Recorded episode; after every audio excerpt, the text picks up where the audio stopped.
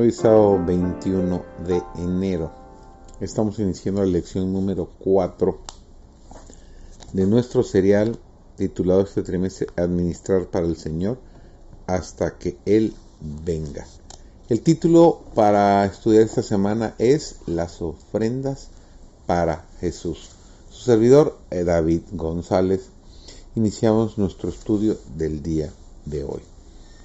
Dios no recibe las ofrendas de nadie porque las necesite y no pueda tener gloria y riqueza sin ellas, sino porque es para beneficio de sus siervos entregar las cosas que son del Señor.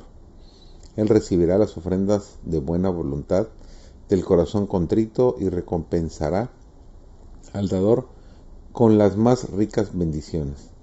Las recibe como el sacrificio de agradecida obediencia. Requiere y acepta nuestro oro y plata como una evidencia de que todo lo que tenemos y somos pertenece a Él.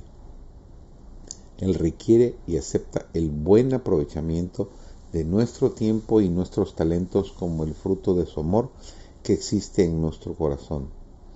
Obedecer es mejor que el sacrificio. Sin amor puro, la más cara ofrenda es demasiado pobre para que Dios la acepte. La liberalidad abnegada provocaba en la iglesia primitiva arrebatos de gozo, porque los creyentes sabían que sus esfuerzos ayudaban a enviar el mensaje evangélico a los que estaban en tinieblas. Su benevolencia testificaba de que no habían recibido en vano la gracia de Dios. ¿Qué podía producir semejante liberalidad sino la santificación del Espíritu? En ojos de los creyentes y de los incrédulos era un milagro de la gracia. La prosperidad espiritual está estrechamente vinculada con la liberalidad cristiana. Los seguidores de Cristo deben regocijarse por el privilegio de revelar en sus vidas la caridad de su Redentor mientras dan para el Señor, tienen la seguridad de que sus tesoros van delante de ellos a los atrios celestiales. Debemos ser representantes de Cristo sobre la tierra, puros, amables, justos, misericordiosos, llenos de compasión, mostrando generosidad en palabras y obras. La avaricia y la codicia son vicios que Dios abomina son frutos del egoísmo y del pecado. Estropean toda labor en la cual se les da entrada. La rudeza y la tosquedad de carácter son imperfecciones que las escrituras condenan categóricamente como deshonras a Dios. Sean vuestras costumbres sin avaricia, contentos con lo que tenéis ahora, porque Él dijo, no te desampararé ni te dejaré.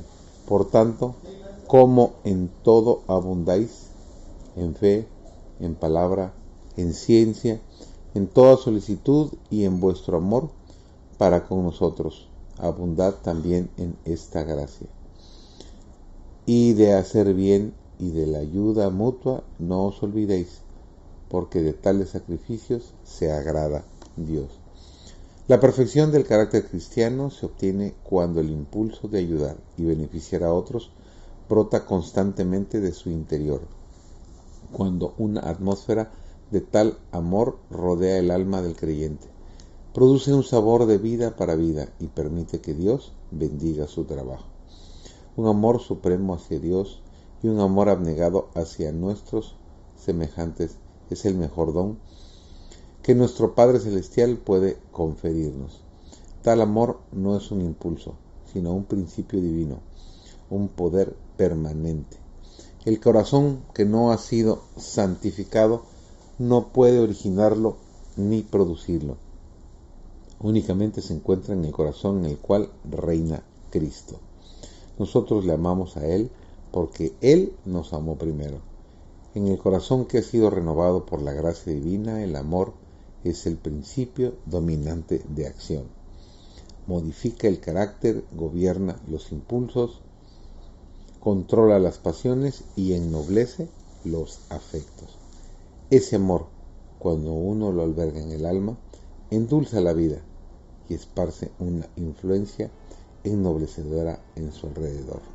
Que tú puedas ser testigo de esa maravillosa experiencia.